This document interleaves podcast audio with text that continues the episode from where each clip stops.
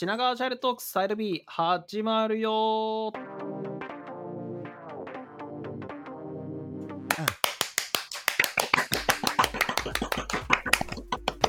えー、品川ジャイルトークスサイド B は、えー、私、林とトミーさんでゲストの方をお呼びしてワイワイするラジオです。で、今回ゲストに根本さんに来ていただいております。根本さんよろしくお願いします。はい、よろしくお願いします。まず、簡単に自己紹介お願いしてもよろしいでしょうか？はい、えっ、ー、と、根本と言います。えっ、ー、と、ハンドルネームはネモリン。えっ、ー、と、最後に E がつくネモリンというハンドルネームで、えっ、と、ツイッターとかをやっています。主にテスト界隈、ソフトウェアテストとアジャイル系のカンファレンスとかをよくやっています。仕事は札幌で半導体製造装置メーカーに勤めています。今は QA エンジニアとしてスクラムチーム、スクラムで頑張っているチームに入って、まあ、QA とスクラムマスターという立場で一緒にものづくりをやっています。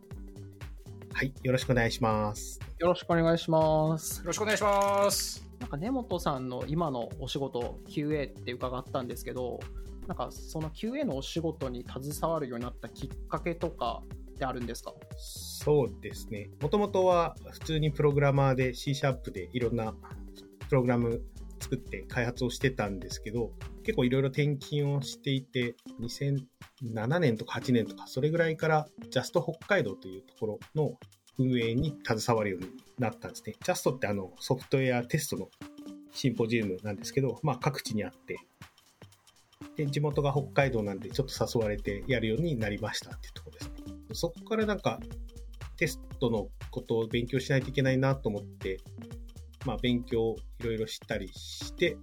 2011年、うんうんうん、震災があった年に宮城に転勤をしてですね。あ、なるほど。震災があった、はい、あってから転勤。あってから。あ、なるほど。まあもともとなんか決まってたというか、建屋も建ててて、よし、集まれみたいな時に震災が起きたって感じですかね。ああ、なるほど、なるほど。そう、だから4月から行く予定だったけど、一旦キャンセルになって、まあその後、7月ぐらいに確か行ったっていう感じになってました。ははははその時、いろんなとこに、今地方ジャストってたくさんあるんですけど、その時ジャスト東北っていうのがなくてですね、うん。なんか、アスターっていうところ、ジャストの親玉みたいな NPO 法人があるんですけど、そこの西さんっていう方に、西さん今度東北に転勤になっちゃいましたって言ったら、うん、なんか大変だねとかそんなのなくですね、おやったね、東北ジャストないから立ち上げてよって言われて。なるほど。立ち上げてくれそうなやつが東北に行ったぞみたいな。多分そう、そうなんだと、西さんはそういう話をしてくれてましたけど、俺はやれそうなやつにしか言わんとか言ったけど、まあ、自分もちょっと考えさせてくださいっていうのは嫌だったんで、やりますって言って、言ったんですけど、もうなんか、別にコネがあるわけでもない、すごい大変で、なんだかんだで、毎、一応、でも、毎年1回のジャスト東北だけだと、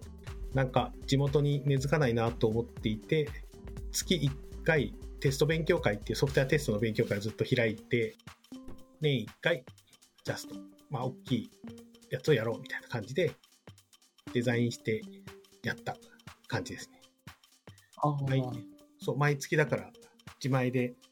勉強会を開いて用意してみたいな感じでやってました。ははははは。なるほど、なるほど。ジャスト新潟が前回のゲストの淳平さんがジャスト新潟の方ですもんね。そうそうそう。はははは結構いろんなとこに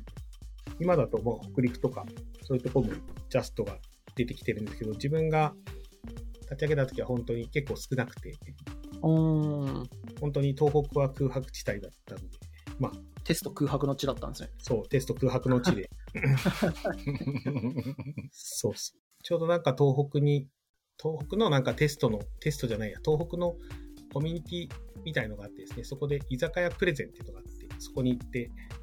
なんかテスト居酒屋プレゼン？そうそう、居酒屋プレゼンっていうのがあって、そこで、まあ、LT みたいな感じですね。で、転勤してきて、そうそう、ちょっとあれなんですけど、ソフトウェアテストの勉強したいですって言って、勉強会開きたいですって言ったら、なんかちょうど一緒にやってくれる人がいて、一緒にやりましょうみたいになって、えー、そんなことあるっていうぐらいなんか、結構フレンドリーにやりましょうって言ってくれて、そそこでやっぱそういう地元の人の骨とか仲間ができて、一緒に勉強会立ち上げれたみたいな感じです。ははなるほど、なるほど。結局その人たちはずっと付き合ってて、ソフトウェアテスト技法の練習帳とかも一緒に最近と言ってもあれですけど、ちょっと2年ぐらい前ですけど、書いたっていう、そんなずっと一緒にできる仲間が結構会えてよかったなと思っているところですね。はあ根本さんの名前入ってるあ入ってますよ。僕あのはいそれなぜか僕の Kindle に入ってるんですよ。えー。はいこんなこと考えたことなかったなと思いながら一生懸命パラパラしてますそうなんですよ。これ、これもなんか、ちょっと裏話を言うと、これってジャスト東北の付録だったんですよ、最初。へえー。だから、ジャスト東北に来てくれた人に、同人誌版を作って渡すっていうのに、はいはいはいはいはいはいはい。それになんか、1年の準備期間の半年ぐらいをめっちゃ時間使って本作って、はいはいはいはい。本編では本についてほとんど触れずに、最後に、はい、お土産ですみたいな感じで渡したっていう。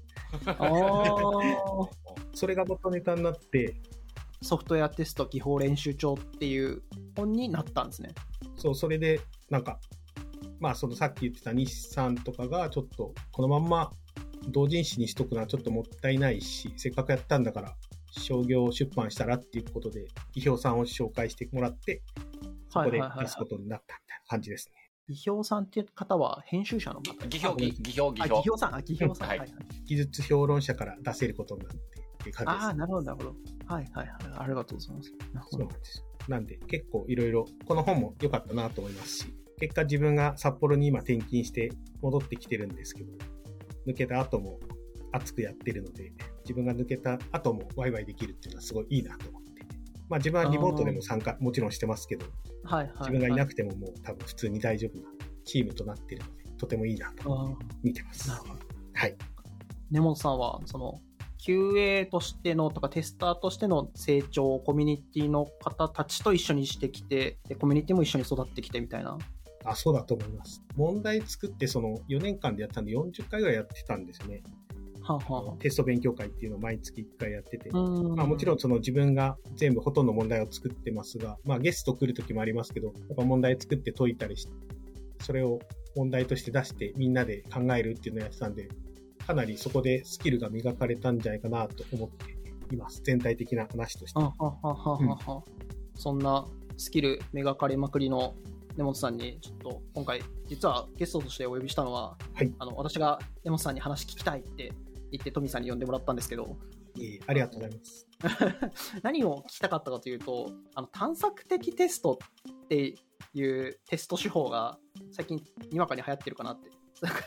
な最近流行ってるのか私が最近知ったのか分かんないんですけど。なんかなんとなく後者なんじゃないかなって感じはしてるんですけど。まあちょっと私の中で流行り始めたと。でなんかでもなんか探索的テストってあんまり正直よく分かってなくて。で、うん。根本さんがめっちゃ詳しそうな感じがあったんで今日は探索的テストについて聞きたいなって思ってます。数時間話せると思いますね。い やマジですげえ。わかんない数時間。今日は朝まで探索的テストについて。それ、それちょっと面白いですね。マスターするまで帰れまてんよ。あ、それはすごい。うん。探索的テストのその名前が生まれたかっていうと結構古くて、はいはいはいはい。どれぐらいだと思います？ちょっとえー推測してみます、探索的テスト。それをか、探索的テストで探すの？いや、いや、それは探せないです。私、全然探索的テストわかんないんで、探索的テストで探せないですけど、なんか、どとりあえずずっぽでもいいんで、いつぐらいにできた、命名されてるのかとか。なんか新しいイメージがあるんで、うん2000年とかじゃないですか。お、なかなかですね。えっ、とですね、答え安くて2000年なんや いや、なんかアジャイルのムーブメントとかと一緒みたいな、それぐらいのあなるほ。ど、なるほど。2001年にアジャイルソフトウェア開発宣言が出ているから、まあ、その前後ぐらいかな。あ、そうそうそうそうみたいな感じですね。そこの前後あたりかなっていううん。。なるほど、なるほど。答えは1983年にケム・カーナーという方が命名していて、もしかしたら生まれてない。自分は生まれてますか？私は91年生まれです。あ、まだこの世に生を受けてない時にすでにという。そうですね。多分両親がまだ出会ってないかもしれないですね。そんな時に命名されたという。1983年にうん名前が付けられたんですね、探索的テストっていう。そうそう、それまでは、あんまりアドホックとなんか探索的なアプローチっていうのは区別してなかったんだけど、えっ、と、はいはいはいケム・カーナーが、ちょっとそれは違うよねっていうことで、区別して探索的テストっていう考え方を確立したという感じです。なるほど、なるほど。なんかそこですごい気になってくるのが、なんかアドホックと探索的テストって何が違うのかって思ってて、なんかアドホックテストって結構うんテストシナリオがなくて適当にやるっていう方うんうんなんですけど、なんか、えまあ、自分がつ作ったもの、プロダクトとかに対してうんうん自分で触ってみる。特にシナリオとかなくうん、こうしたらどうなるかなみたいなのをやるっていうのが、なんかアドホックテストのイメージですと。そうですね。うんうんうんで、それと探索的テストって何が違うのかなっていうのが結構私の中で疑問でありまして。うんうん、えっ、と、そうですね。いろいろ定義はあるんですけど、アドホックっていうのは、やっぱりその、思いついて、うん、100入れたらどうかな。100入れてみる。うん、大丈夫だった。あ、じゃあちょっと数字、うーん、数字か。うん、じゃあ英語もあるな。英語入れてみようか。みたいな感じで、なんかちょっと頭の中で思いついたものを、特に関連なく、ポッポッポッとやっていくようなのが、アドホックの感じです。うーん。要はあんまりせテスト設計みたいなところも頭の中で考えずにちょっと思いついたものをパラパラパラとやっていくようなのがアドホックテスト。で、探索的テストはやっぱりその目の前のソフトウェアの動きを大切にするというか、今うんこのソフトウェアはこう動いてるってことは、もしかしたらこういう変数が使われてるかもしれない。あ、なるほど。うんじゃあこうやったらどうかな。あ、なるほど。リストになってるからここを削除すると、なんかおかしいことになってるかもしれないなとか、なんかそういうふうにちょっと中を想像したり、他にもあのいろんなやり方があるんですけど、自分の基準となるところと、あれな、こう動くはずなのにおかしいなとか、うん。なんかそういうのを考えながら、その目の前のソフトウェアの動きを、から次どうするかっていうのを決めていくみたいなのが探索的テストです。自分が行った行為に対してのプロダクトからのレスポンスというか反応を見て、これはこういう仕組みになってんのかなとかを想像して、だったらこうやればぶっ壊れるんじゃないかみたいな。あ、そうそうそう。それにあ、それがすごい近いと思います。だからそこのなんか思想の連鎖というか考えの連鎖みたいなとこ、つながっていくところがやっぱり探索的テストのいいところだし、探索的テストたるところかなと思ってます。今のだお話を伺うと、ソースコードの中身を探索してる感じがします。えーっとね、それだ、まあもちろんそれもありますけど、それだけではないですね。中のイメージもありつつ、例えばユーザーだとどういうふうに使うかなとかっていうのがあったり、そういう、んうんなんか、あ、ユーザーだとこういう風に使うな、みたいな。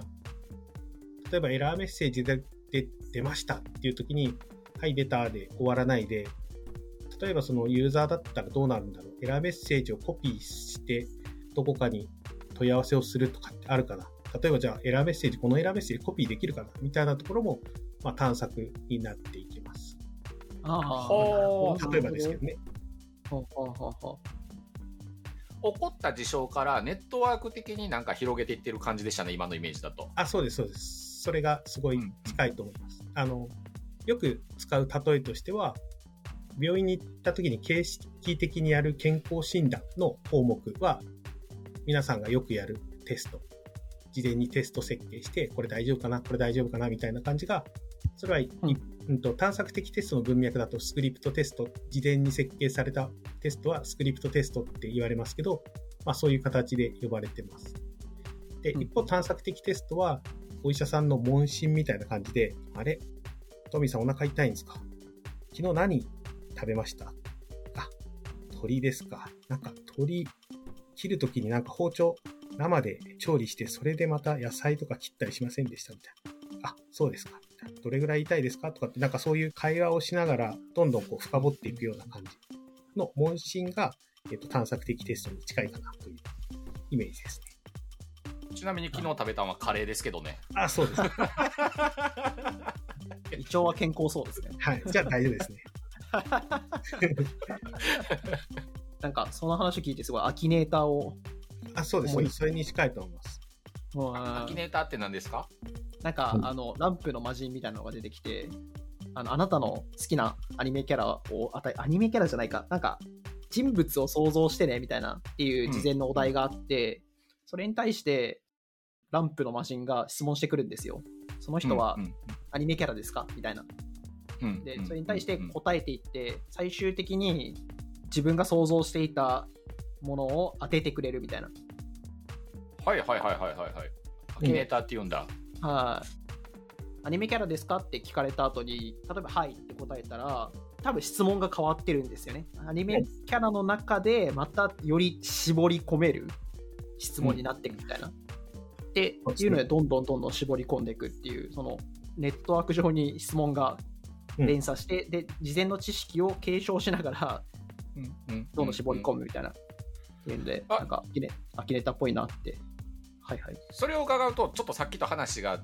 違うほ、あの、どう言えばいいのかな。えっ、と、アキネタって、その絞り込み側だけど、探索的テストは広げる側かなと思ってたんで、一緒なんかなっていうのが僕はちょっとわからなかったっす。どうですかね。なんか、広げる、何かバグとか、もしくはバグにつながる違和感みたいなのを見つけに行くんですけど、まずさ普通に探すときは広げる感じでこう行くのかなと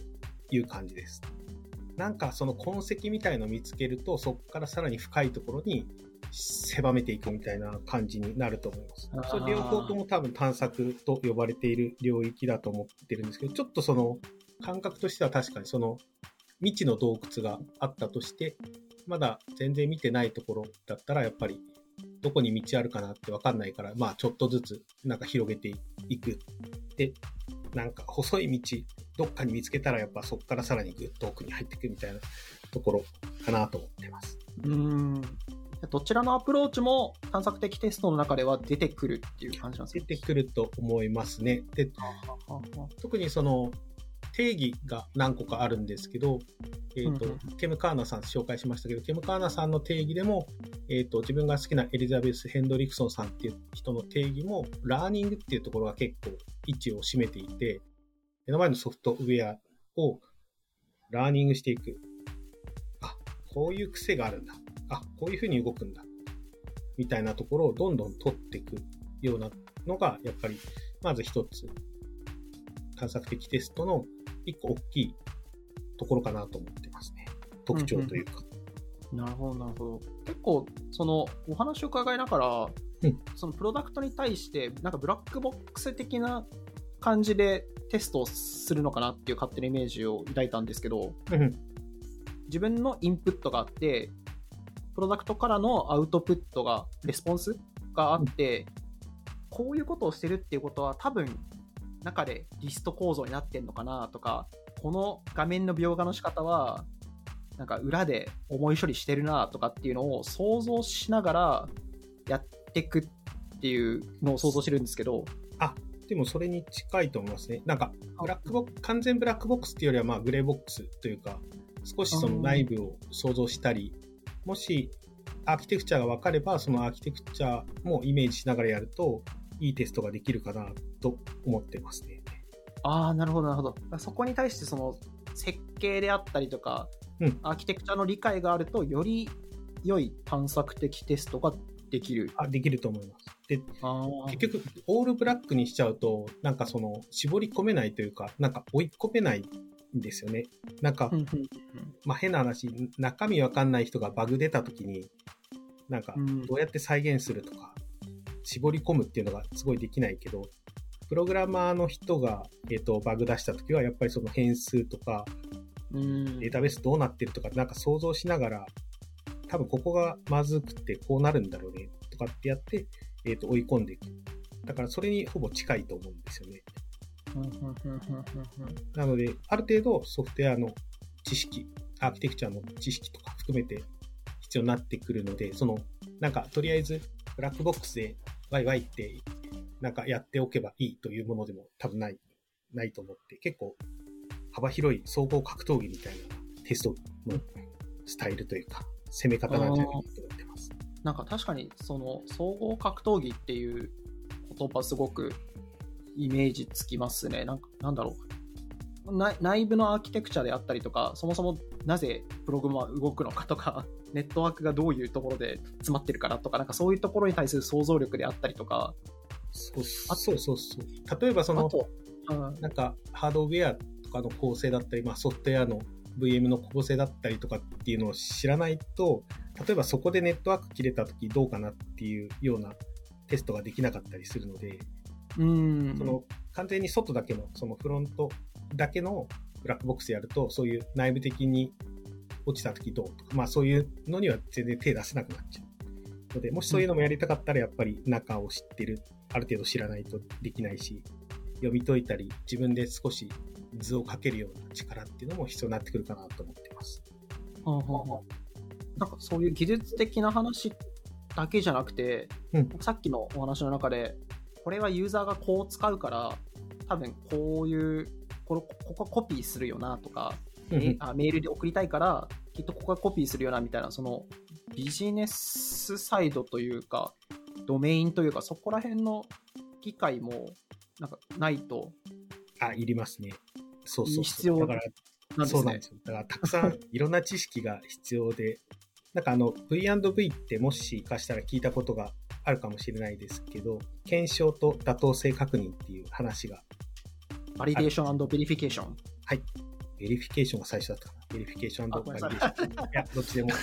いですけど、そのの妥当性確認っていうのは結局、まあ、うまく使えるかな。なんか、淳平さんも同じようなことを言話した気がしますけど、バグがうんうん一切なかったとしても、結局ユーザーが満足するか、ユーザーにとって価値があるかはまた別問題。だからバグがないけども、なんか使えないね。意味ないね。みたいなのももちろん存在するっていうところで、やっぱりその探索的テストは、そこってあの自動テストとかでなかなか取れないところ。うまくうまく動いて、すべてグリーン、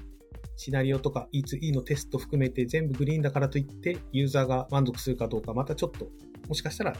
違うかもしれないっていうところで、そういう視点も必要かなというところがあります。なるほど、なるほど。その妥当性確認というか、ユーザーがこれで本当に、まあ、業務をこなせるのかっていう話もあるし、うまくプロダクトを扱えるのかとか、満プロダクトを満足してくれるのかみたいなうんうん。と。ころそそのスクリプトのテストではカバーできないところうんを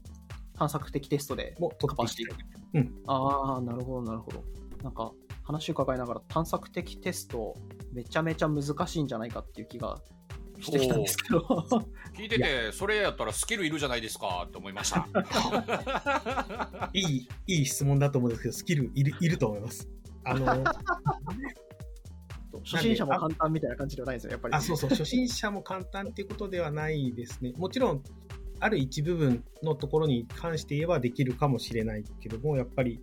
例えば、あの、テスト技法何個か知ってるだけでも、テスト技法に関係するバグっていうのは出せるんですよね。テキストフィールドがありました。そこにはなんか、うん、最大値がありそうだなってなると、仕様で最大値と境界を超えた値とか、0以下入れたりして、なんか、ふんふん、大丈夫かなとかっていうのは、ドメインの知識とか、あの、ユーザーの知識がなくても、テストの知識だけでも出せるんですけど、本当にやりたいのっていうのは、まあもちろんそこも出したいんですけど、やっぱりまあ最終的にはユーザーに価値があるか、お金になるか、みたいなところがやっぱり大事だと思うんで、